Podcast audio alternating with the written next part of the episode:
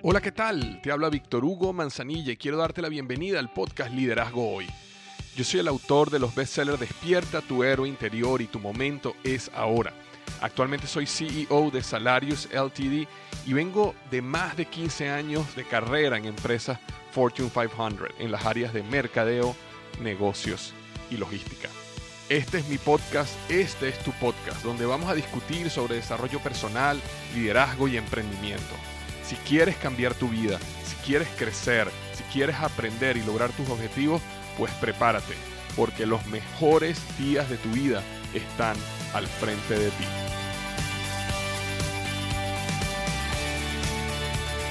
Hola, ¿qué tal? Bienvenido al episodio número 230 del podcast Liderazgo Hoy. Vamos a estar hablando sobre tres pasos para reinventarte en una crisis. Tres pasos para reinventarte en una crisis. Mi mensaje principal, ¿ok? Para el líder, para ti que me estás escuchando hoy, es que muevas tu mentalidad de crisis a oportunidad. Y de hecho, eh, tuve que poner la palabra crisis en el título, aunque no quería poner la palabra crisis en el título para atraer a las personas que siguen sintiéndose y llamando a toda esta situación que estamos pasando. Eh, yo estoy grabando este podcast en la mitad de la pandemia del coronavirus este, y eh, siguen llamando todo esto una crisis. Ahora, si estás escuchando este podcast mucho después, igual te recomiendo que lo escuches hasta el final porque eh, las estrategias, los pasos que voy a hablar hoy sobre cómo reinventarte funcionan en todo momento y funcionan en cualquier tipo de crisis. Y como sabemos que o estamos en una crisis o vamos a estar en una, vale la pena estar preparado y listo. Entonces yo estaba comenzando diciendo que mi mensaje principal para ti es que necesitas mover la mente, tu mentalidad de crisis a oportunidad. Y la razón es muy sencilla. Cuando nosotros mantenemos nuestra mente en un estado de crisis, donde tenemos el convencimiento de que estamos en una crisis. Y acuérdate, eh, lo que yo he dicho muchas veces, aquí no estamos hablando si es verdad o no es verdad, sino qué te es útil. Y puede ser verdad, y es verdad, que estadísticamente la data, la situación, todo lo que está allá afuera, evidentemente es una crisis. Pero cuando uno en su mente está en crisis, nuestro cerebro solo funciona como un elemento de supervivencia. Sin embargo, cuando nosotros movemos nuestra mentalidad de crisis a oportunidad, nuestro cerebro despierta el poder creativo. Y ahí es cuando grandes cosas suceden. Entonces, dos personas que ambas están atravesando la misma crisis, pero una de esas personas tiene mentalidad de crisis, entonces su, eh, toda la energía de su cerebro va a estar en cómo sobrevivo. Mientras que una persona que tiene una mentalidad de estoy en medio de una de las mayores oportunidades, su cerebro va a estar siempre buscando eso, oportunidades. Su poder creativo se va a multiplicar. Y eh, esa necesidad de descubrir dónde está la oportunidad va a mantener a su cerebro, especialmente a su subconsciente, constantemente buscando áreas de oportunidad para maximizar los resultados en medio de la situación donde está pasando. Entonces es una de las primeras cosas que quiero decir. Y también quiero recordarte, porque a veces se nos olvida como líderes, es que en tu ADN existe una pasión por resolver problemas, por caminar el camino empinado, por construir donde nadie quiere construir. Este, hoy que me estás escuchando, quiero decirte que quiero recordarte ese espíritu de líder que tú tienes. Ese espíritu que todo lo puede, ese, ese espíritu que está dentro de cada uno de nosotros. Y no te olvides de lo que realmente tú eres. Y por eso, justamente hoy quiero, en pro de abrir esa mente y a buscar oportunidades, explicarte tres sencillos pasos, pero más que pasos son eh, estrategias mentales de cómo tú puedes reinventarte en medio de una crisis. Y cuando yo hablo de reinventar, porque hemos escuchado esa palabra reinventar en todos lados, eh, ustedes, las personas que me siguen me han visto en Telemundo, eh, cuando me han invitado al programa Un Nuevo Día, saben que todas las entrevistas que me han hecho en el mes de mayo y junio han sido acerca de cómo reinventarte, cómo reinventarte. Entonces la palabra reinventarse está de moda. Cuando yo hablo de reinventarse, yo quiero aclarar de que existe todo un espectro dentro de la palabra reinventarse. Eh, puedes ir a un espectro donde es una reinvención total, algo completamente nuevo, una nueva industria, un nuevo negocio. Eh, casos, por ejemplo, tengo casos muy cercanos de familiares, por ejemplo, que en la época donde, de, donde tenían que estar en sus casas, como estaban aburridos, empezaron a, aprender cómo hacer pan y se enamoraron del arte y de la ciencia y de todo ese eh, proceso de crear pan y crearon un negocio de pan. Y en este caso específico era un ingeniero, no tenía nada que ver con el negocio del pan.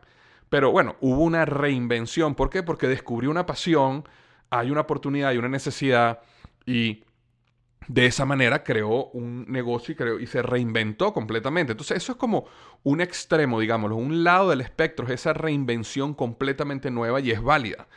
Y, y, muchas personas que me están escuchando ahorita están pasando o desean tener una reinvención completa porque mm, por muchas razones se han dado cuenta que no les apasiona lo que hacen o no les gusta el trabajo o los despidieron de un trabajo que no les gustaba, entonces bueno, ¿para qué voy a volver a algo que no me gusta? Y están buscando más bien una, una digamos, una reinvención total. Pero el espectro también te puede llevar al otro lado, donde eh, es simplemente adaptar tu producto, tu servicio a esta nueva realidad que trae una crisis. Entonces, por ejemplo, el negocio que antes no entregaba las casas y ahora sí tiene un sistema de entrega y te lleva los productos o tus servicios directamente a la puerta de tu casa. O digamos la compañía de limpieza que antes eh, simplemente desinfectaba lo que era el área del baño cuando hacía la limpieza en las oficinas o en las casas y ahora está adoptando prácticas donde desinfecta eh, no solo los baños sino también las áreas comunes para darle más tranquilidad y paz a las personas que trabajan en esos lugares o a los dueños de esas casas de que su casa está desinfectada, por ejemplo, específicamente hablando de la crisis eh, que hemos enfrentado con el coronavirus. Entonces, hay todo ese espectro y todo el espectro es válido, porque lo importante acá es cómo tú reinventas, cómo tú creas innovación que te permita crecer y desarrollarte en medio de esta crisis, sea cual sea esa innovación. Entonces, quería comenzar por ahí, para que entendamos que todo este espectro. Yo no estoy hablando solamente a las personas que a partir de mañana van a comenzar algo completamente nuevo y tampoco le estoy hablando a las personas que simplemente van a adaptar su producto van a agregar algo para poder tener mayor oportunidad o atacar una nueva, eh, a un nuevo mercado que antes no atacaban. Es todo. Todo lo que traiga innovación, todo lo que traiga algo nuevo de cómo hacer las cosas y que resuelva un problema es innovación y viene como parte de esta reinvención. Ahora vayamos entonces ahora a los tres pasos para reinventarte en medio de esta crisis. Y el primer paso, y eh, súper importante este paso, que es el paso que la mayoría de las personas se brinca cuando va a crear, cuando va a reinventarse. Y el primer paso es aprende de la crisis. Y hay una pregunta muy importante que es, si tú hubieras sabido de esta crisis, asumiendo ahorita la crisis del coronavirus, por ejemplo. Si tú hubieras sabido de la crisis del coronavirus hace un año, ¿qué hubieras hecho? Ahora, esta pregunta es una pregunta bien profunda y de reflexión y no estoy hablando de respuestas triviales como, ah, bueno, si yo hubiera sabido sobre el coronavirus, hubiera vendido acciones de esta compañía, yo hubiera comprado acciones de compañías de comunicación digital. No, no estoy hablando de eso, porque obviamente si nosotros supiéramos el futuro, sabríamos dónde invertir, sabríamos dónde poner el dinero y todo esto. No me estoy refiriendo a eso, me estoy refiriendo a, si tú hace un año supieras que iba a haber una crisis como esta, donde a lo mejor tu negocio iba a estar cerrado, o tu negocio iba a estar en crisis, o tu puesto de trabajo iba a estar en riesgo, ¿qué hubieras hecho? Y existen ciertas cosas que yo estoy seguro que tú hubieras hecho si es que ya no hiciste. Eh, por ejemplo, una de ellas es el fondo de emergencia. El fondo de emergencia en tus finanzas personales y también en las finanzas de tu negocio. Yo por muchos años y por relación que tengo muy cercana con Andrés Gutiérrez o Andrés Panaciu, que ambos son, expertos en el área de finanzas personales, eh, siempre hablaban de que tienes que crear un fondo de emergencia donde tengas tres a seis meses de gastos en una cuenta bancaria por si acaso ocurre una emergencia. Y yo había adoptado esa creencia punto, dentro del punto de vista de las finanzas personales, pero nunca como parte del negocio. Entonces, una de las decisiones que yo tomé eh, inmediatamente cuando mm, eh, pasé por este primer paso de, ok, déjame aprender, ¿qué hubiera hecho yo? Bueno, una de las cosas que yo hubiera hecho, que ya comencé a hacer, es que creé, empecé a crear un fondo de emergencia para mis empresas. Entonces, eh, por ejemplo, la empresa que maneja mi marca, Víctor Hugo Manzanilla, que se llama VHM Global Research Inc., esa empresa ahora tiene una cuenta de ahorros donde yo mensualmente deposito un porcentaje de todos mis ingresos para crear este fondo de emergencia. Yo calculé cuánto dinero yo necesito para operar mi compañía si yo no tuviera ningún tipo de ingreso, cuánto dinero yo tengo, necesito para operar mi compañía y todas las personas que trabajan de alguna manera dentro de esta empresa eh, para operarla tres meses, seis meses y un año. Y entonces tengo esas metas donde primero, evidentemente, quiero ahorrar tres meses de, ese, de, ese, de esa operación, después llegar a seis meses y eventualmente llegar a un año. Y con un año de operación metida en una cuenta bancaria, eso me permite que a la hora de una crisis en el futuro, yo sepa que mi empresa puede seguir operando, así yo no tenga ni una venta, lo cual es bastante improbable, pero digamos, peor de los casos, así yo no tenga ni una venta por un año. Entonces, cosas que pueden pasar. Eh, eh, por ejemplo, que nunca nos imaginábamos, como por ejemplo esto del, coronavirus, donde muchas empresas cerraron, personas que tenían restaurantes, por ejemplo, cerrados, no podían vender nada. Entonces, si estas personas hubieran tenido un fondo de emergencia de tres meses de gastos, por ejemplo, eh, estaría en una situación muchísimo mejor. Ahora, lo importante no es darnos golpes de pecho ahora por lo que no hicimos, sino aprender de esta crisis para el futuro. Yo conozco una, una persona un poco eh, cercana a mí, un viejo amigo, digámoslo así, que eh, él era un gran conferencista y sí, un gran, un gran orador, tenía un negocio de conferencias muy, muy exitoso y ganaba mucho dinero. Y un día en México se estaba comiendo un taco en la calle y el taco tenía una bacteria que le entró en el cerebro y la bacteria, bueno, primero casi, casi muere, pero gracias a Dios se salvó pero él tuvo que reaprender a hablar y reaprender a caminar porque esa bacteria le, destruyó parte del cerebro. Y ese proceso de aprender a hablar y aprender a caminar le tomó nueve meses aproximadamente para estar en una posición donde él podía volver otra vez a trabajar. Entonces, no estamos hablando simplemente de crisis del coronavirus, estamos hablando que puede pasar algo donde ni Dios lo quiera, uno no puede hablar o uno está enfermo. Entonces, ¿cómo tu negocio opera? Si tú eres, por ejemplo, una persona donde eres un conferencista, por dar un ejemplo, o eres un coach, o eres una persona donde todavía tu negocio está a un punto, o tu trabajo está a un punto donde necesita de ti físicamente para operar. ¿Cómo eh, prevenir ese tipo de cosas? Un fondo de emergencia es uno de esos, es uno de esos eh, pasos importantes. Entonces, eso es algo que yo siento que todos deberíamos tomar la decisión ahora como parte de este proceso de reinventarse, porque reinventarse no es simplemente qué es lo nuevo que voy a hacer. Como parte de lo nuevo, o mejor dicho, repito esta frase, reinventarse es toda esta serie de cosas nuevas que voy a hacer y no necesariamente tiene que ver solo con este nuevo producto o este nuevo servicio, también tiene que ver con esta nueva manera de eh, manejar mi finanza, esta nueva manera de ahorrar, eh, en el mundo de las finanzas personales se entiende de una manera más clara que tú deberías tener un fondo de emergencia. Pero en el mundo de los negocios no, se, no es algo tan común. ¿Por qué? Porque estamos bajo una mentalidad de tanto crecimiento acelerado, que básicamente la mentalidad es todo, invierte todo lo que puedas para sacar el mayor retorno de inversión. Entonces las empresas y los pequeños empresarios a veces tienen una cantidad de dinero libre, cash efectivo en una cuenta y como saben que si invierten ese dinero, a lo mejor en publicidad o lo invierten en una oferta o lo invierten en algo, eso les va a traer un retorno uno, dos, tres veces la inversión. Y eso está bien y hay que hacerlo, pero a lo mejor no tienes que hacerlo todo como pensabas antes. A lo mejor eh, inviertes un 80% y el 20% lo guardas en una cuenta de ahorro. A lo mejor no obtuviste todas las ganancias que tú querías, eh, pero lograste crear un fondo de emergencia que te va a ayudar por uno, dos o tres meses, ojalá seis meses o un año, en caso de que ocurra algo donde, como estamos viviendo ahorita, donde a lo mejor el negocio no esté operativo. Entonces, fondo de emergencia es una de esas, de esas actividades que yo creo que deberíamos, que yo creo que es una de esas respuestas de que si hubiéramos sabido sobre esta crisis hace un año, hubiéramos empezado a ahorrar. Eh, lo segundo es, por ejemplo, en el mundo de los negocios, volviendo, diferentes proveedores. A veces uno tiene un proveedor de un producto o de una materia prima que uno necesita y normalmente lo que uno hace en los negocios es que tú buscas cuál es el proveedor que te da la calidad que tú quieres al menor precio. Y tú tienes ese solo proveedor y desarrollas una fortaleza y una alianza con ese proveedor. Pero a lo mejor es preferible tener dos o tres proveedores de la misma materia prima, aunque otros proveedores te salgan un poco más costosos, aunque tu margen no sea el mejor. Pero no es lo mismo tener todos los huevos en una canasta que tener dos proveedores, por ejemplo, donde en caso ocurra una crisis y uno de estos proveedores se va a la quiebra o la planta se le incendia o cualquier cosa de estas pasan, tú ya tenías lo que em, se llama en inglés, lo llamamos el BCP, Business Continuity Plan.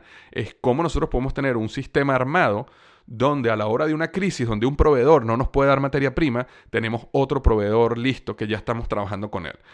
Eh, nuevamente, en el mundo de los negocios, nosotros tendemos a maximizar nuestras utilidades y eh, tomamos decisiones incorrectas, aunque parecen correctas en el momento y aunque nos dan un mejor margen en el momento, puede ser que a la hora de una crisis, cuando lo ves desde los ojos de una crisis, eh, hubiera sido mucho mejor haber tenido dos proveedores o tres proveedores de esa materia prima, aunque eh, nos costara un poquito más caro. Eh, lo cual me lleva a otro punto que está muy conectado con este, que son las cadenas de suministro. Si tú tienes cadenas de suministro, que por ejemplo comprabas todo en China, bueno, imagínate lo que pasó a la gente que compraba todo en China, un desastre ahora. es muy importante que nosotros como pequeños empresarios, los que somos pequeños empresarios, o inclusive las personas que son aquí líderes de departamento de logística y suministro de productos y manejan cadenas de suministro, es cómo tú te proteges también en la cadena de suministro. Cómo tú puedes tener cadenas de suministro locales. No, Víctor, es que a mí me sale más barato comprarlo en China.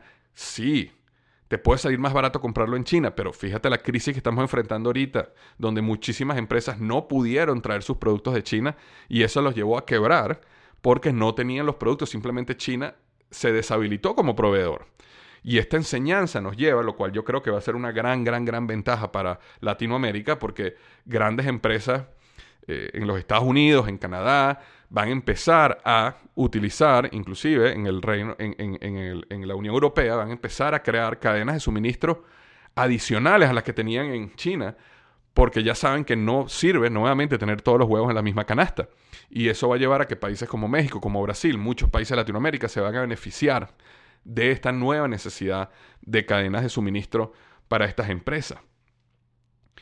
Entonces, importante pensar en que qué hubieras hecho tú, no para darte golpes de pecho, sino para, como parte de tu reinvención, reinventar aspectos de tu negocio y aspectos de tu vida, como profesional o como dueño de negocio crear modelos de negocio más amplios. Por dar un ejemplo, digamos que eh, tú tenías un negocio donde la gente iba a tu, a tu, a tu tienda, ¿verdad?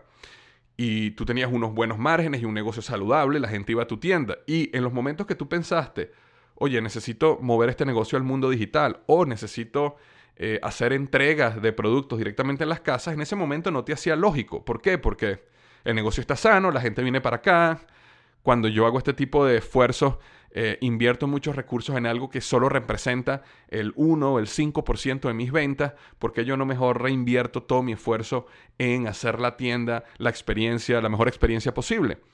Ok, perfecto, desde el punto de vista de estrategia de negocios inicial, corto plazo, funciona bien, pero en el largo plazo a lo mejor te conviene también tener un modelo de negocio un poco más amplio, donde vendas por internet, donde entregues en las casas, donde tengas otro tipo de opciones que aunque no son tan eh, este, rentables como las primeras, aunque signifiquen nada más un 1, un 2%, un 5% de tus ventas, vale la pena poner recursos ahí porque a la hora de una crisis como esta resulta que ese 5% se te puede transformar en un 70% de un día para otro. Y si estás preparado, aprovechas esa ola. Si no estás preparado, la perdiste. Entonces las compañías que ahorita en este momento están diciendo, ahora necesito comenzar a crear una tienda online, ya, ya se les fue la ola por lo menos de lo que era la crisis. Eh, por supuesto que tienen que hacerlo, pero perdieron esa oportunidad de estar listo en el momento correcto. Entonces, todo eso, como primer paso, eh, eh, te, te ayuda a aprender de esta situación y prepararte para la siguiente y tomar decisiones que van, que es parte de esa reinvención.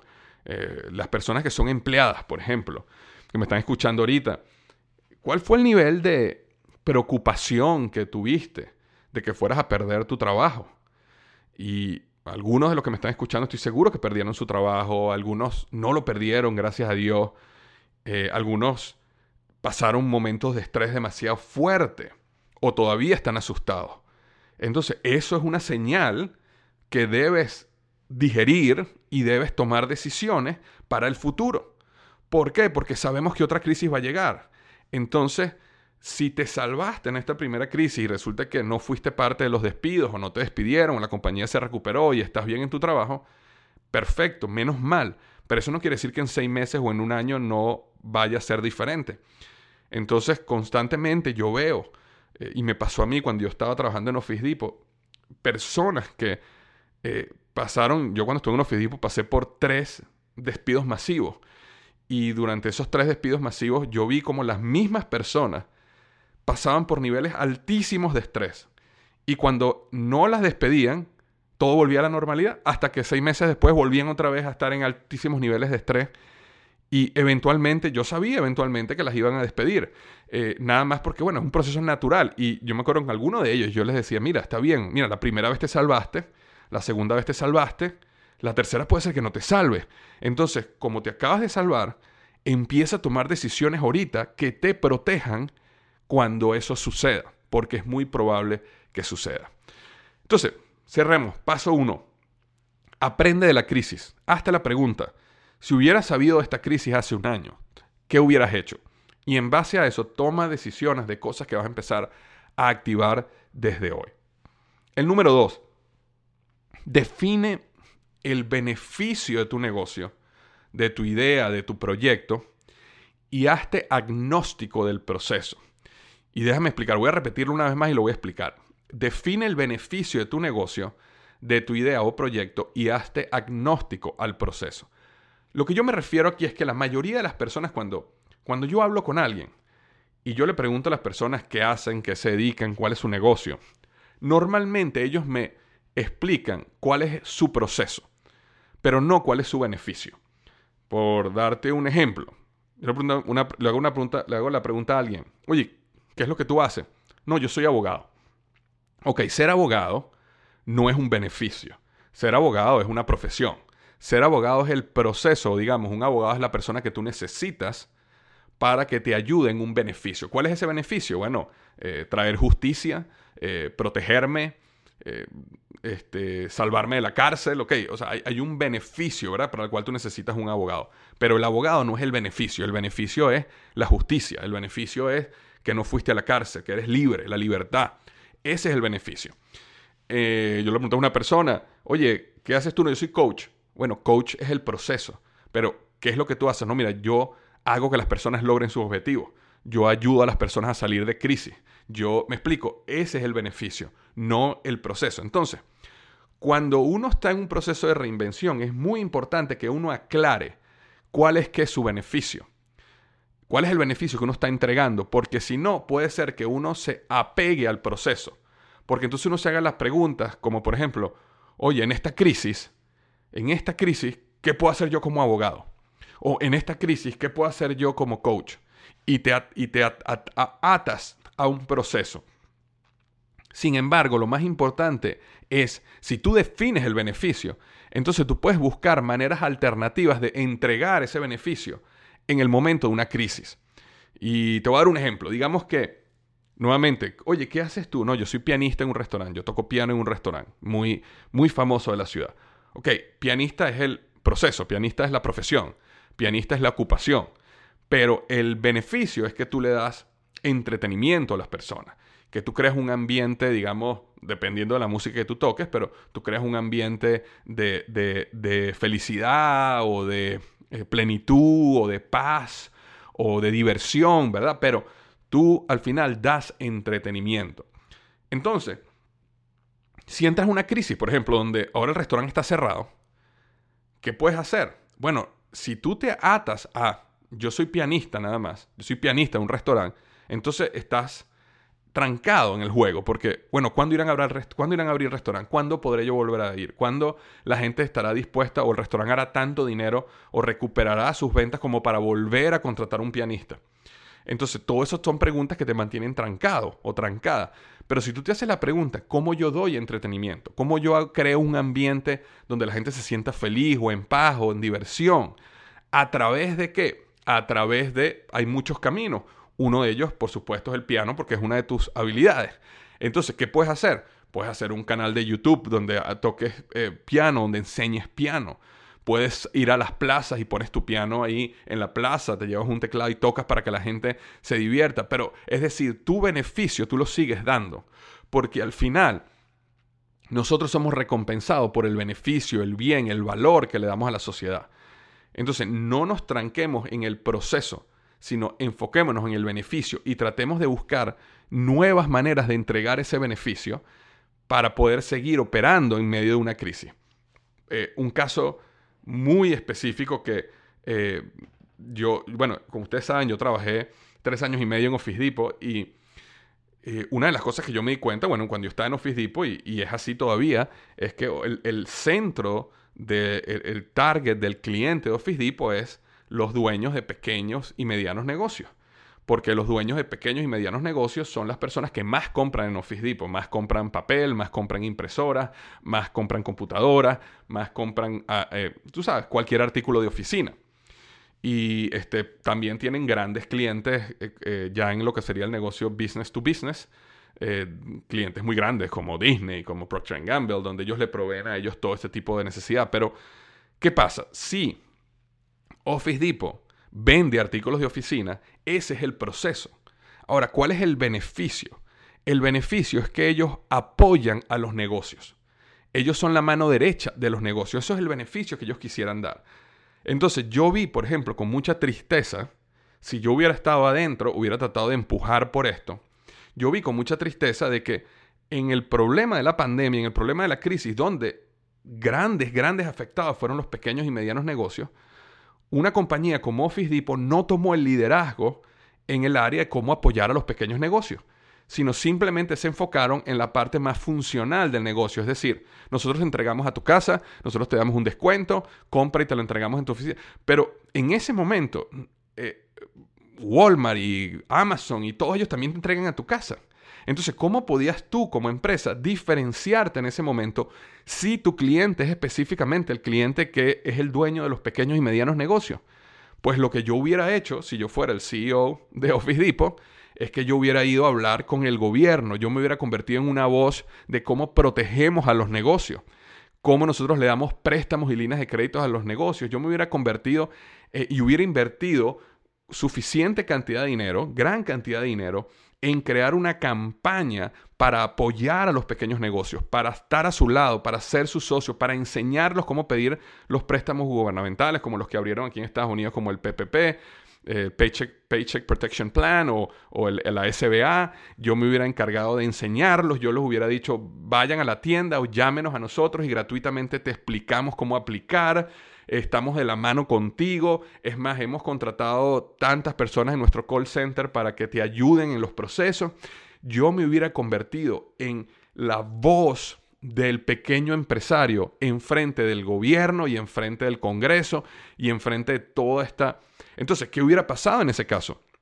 Si yo estuviera claro en cuál era mi beneficio, mi beneficio no es vender productos de oficina. Mi beneficio es apoyar a los negocios. Si yo tuviera claro, si yo hubiera tenido claro ese beneficio, digo, Fisdipo lo hubiera tenido claro, entonces ellos hubieran dicho, ok, en esta crisis, ¿cómo podemos apoyar a los negocios? Por encima de simplemente darles un descuento y mandarle los productos a su casa, eso lo hace cualquiera. Bueno, vamos a apoyarlos convirtiéndonos en esta voz que los represente.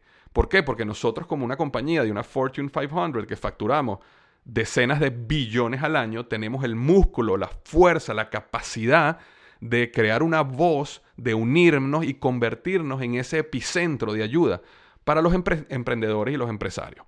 Pero no, no lo hicieron. Entonces, se quedaron en lo más básico. Vender artículos de oficina, descuento, eh, ay, qué, bien que nos está yendo porque eh, la gente ahora está trabajando desde casa, entonces la gente está comprando sillas ergonómicas, está comprando escritorios, está comprando webcams y está comprando laptops. Entonces, como nos está yendo muy bien, nos quedamos así. Gran, gran, gran oportunidad perdida. Una gran oportunidad perdida de haberse convertido en, ese, en esa voz. Y ahora, imagínate, si ellos hubieran hecho eso, imagínate el nivel de lealtad, el nivel de publicidad, el nivel de PR que hubieran ganado cuando todo esto esté ya en este proceso de gente ahora diciendo, eh, Office Depot fue mi mano derecha. Ellos fueron los que me ayudaron a mí a conseguir mi PPP. Ellos fueron los que me ayudaron a mí y a que yo no quebrara. Y gracias a su ayuda no tuve que votar empleado. Ahora, de ahora por siempre, yo soy leal a esa gente. Eso es lo que hubiera pasado. Pero bueno, no pasó. Otro ejemplo que les puedo dar es, digamos que tú eres un profesor de una universidad. Y resulta que con la pandemia cerraron la universidad. Entonces, wow, ¿qué hacemos? Me irán a votar, me irán a despedir, ¿qué vamos a hacer? Bueno, al final, ¿cuál es el beneficio? El, eh, eh, eh, ser profesor de la universidad es simplemente el proceso, es la profesión. Pero el beneficio es que tú das conocimiento, das conocimiento en un área, digamos que eres profesor de la universidad, no sé, en estadística. Bueno, ¿qué tal si empiezas a enseñar estadística? Y creas un canal de YouTube donde enseñas estadística o hables un blog de estadística o creas un curso online de cómo la gente puede aprender estadística para no expertos en matemáticas. Es decir, continúas entregando tu beneficio. Entonces eso es parte de la reinvención, pero para tú poder reinventarte, necesitas entender y definir claramente el beneficio y poderlo separar de lo que es el proceso, la profesión o la ocupación. Porque cuando tú solo ves profesión, ocupación, te estancas, te trancas. Cuando tú ves beneficio, la mente se abre en cómo yo consigo nuevas maneras de poder seguir entregando este beneficio. Y eso es lo que al final la gente allá afuera sigue buscando, lo cual me lleva al tercer y último paso, que tiene que ver con conecta con tus clientes. Y esto lo he dicho ya varias veces aquí en el podcast. Conecta con tus clientes, llámalos, mándales un email. Si puedes, siéntate tomar un café con ellos, así tengas un acrílico en el medio para que no se contagien. Pero busca quiénes son tus clientes más eh, leales y también tus nuevos clientes, porque te interesa aprender de ambos, y entiende sobre su vida, entiende qué, qué, qué, está, qué, qué cambios ha traído esta nueva crisis, qué nuevos problemas ellos tienen, qué nuevos insights, ajás, eh, nuevos niveles de pensamiento tus clientes tienen. Porque en esas conversaciones, y aquí me refiero a eh, honestamente, éticamente y sinceramente querer saber sobre tus clientes, querer saber sobre su vida. En esas conversaciones van a surgir insights, van a surgir aha moments, van a surgir cosas que tú vas a decir, wow, mira, no sabía que tenías ese problema. Y yo ese problema sí lo puedo resolver. Yo sí puedo ayudarte en ese problema. Y eso es lo que te va a permitir a ti trabajar en innovar.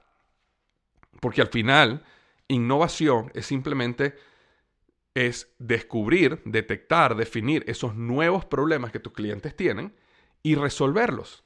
O resolver de una mejor manera los problemas que tus clientes tenían. Pero al final innovación es simplemente cómo yo resuelvo un problema de una mejor manera o resuelvo un nuevo problema. Eso es lo que es innovar. Eso es lo que es reinventarse. Reinventarse simplemente eso. Pero eso solo lo vas a lograr conversando con tus clientes. Y algo importante acerca de conversar con tus clientes es que cuando uno conversa con sus clientes, cuando uno decide, bien sea hacer una encuesta o hacer una llamada telefónica y hablar con alguno de ellos, es importante entender el concepto de tiempo de calidad con tiempo de cantidad. Eh, y, funciona mucho eh, eh, como con el paralelismo que sucede, por ejemplo, con, la familia. Si imagínate que tú quieres tener tiempo de calidad con tus hijos y tú quieres de verdad tener un tiempo de calidad con ellos. Bueno, tú no puedes decirle a tus hijos, mira, tenemos nada más 30 minutos hoy. Vamos a enfocarnos en tener 30 minutos de calidad. Así que por favor, cuéntame tus mayores problemas. Si quieres llorar, llora en este momento. Llora en los próximos 30 minutos para yo poder estar aquí, apoyarte, llenar tu corazón y así creamos una unión indestructible. Eso no pasa así, ¿verdad? ¿Cuándo son los mejores momentos, los momentos de mayor calidad, las conexiones más profundas que se crean en la familia? Cuando hay momentos de cantidad. Es decir, cuando tú pasas tiempo con tu familia, cuando tú hablas y de repente estás hablando temas triviales y temas triviales y temas triviales y de repente, ¡pum!, surge un tema profundo, donde hay una conexión, donde se crea ese momento de calidad. Exactamente igual sucede con los clientes. Entonces no es simplemente una llamada de 15 minutos para hacer preguntas muy específicas y vamos y dime por favor los insights y los ajá para yo innovar. No, es un proceso. Y habrán llamadas que tienes con clientes que no te dejan nada. Es más, la mayoría de las llamadas no te van a dejar nada. Pero como, como sinceramente estás interesado en ello y sinceramente estás interesado en su vida, lo vas a disfrutar, va a ser un proceso que te va a llenar. Y muchos de ellos nuevamente no te van a dar ninguna gran idea. Pero si sigues haciéndolo, si sigues haciéndolo, va a llegar el momento donde alguien te va a decir una palabra, una frase, y eso, boom, cambió el juego para siempre. Entonces, muy importante, conecta con tus clientes para entender su nueva realidad, entender sus nuevos problemas y obsesiónate por resolver esos nuevos problemas. Y vas a poder reinventarte y maximizar tus probabilidades de éxito. Entonces, bueno, para resumir, ¿Cuáles son los tres pasos? Aprende de la crisis. Si hubieras sabido esta crisis hace un año, ¿qué hubieras hecho? Número dos, define el beneficio de tu negocio o de tu proyecto o de lo que tú haces y hazte agnóstico al proceso. Simplemente busca cómo seguir entregando ese beneficio, aunque sea de una manera diferente. Y número tres, conecta con tus clientes y entiende su nueva realidad y sus nuevos problemas y obsesiónate por resolver esos nuevos problemas. Muchísimas gracias por haberte quedado hasta acá en este episodio del podcast Liderazgo. Hoy y como siempre digo, los mejores días de tu vida están al frente de ti.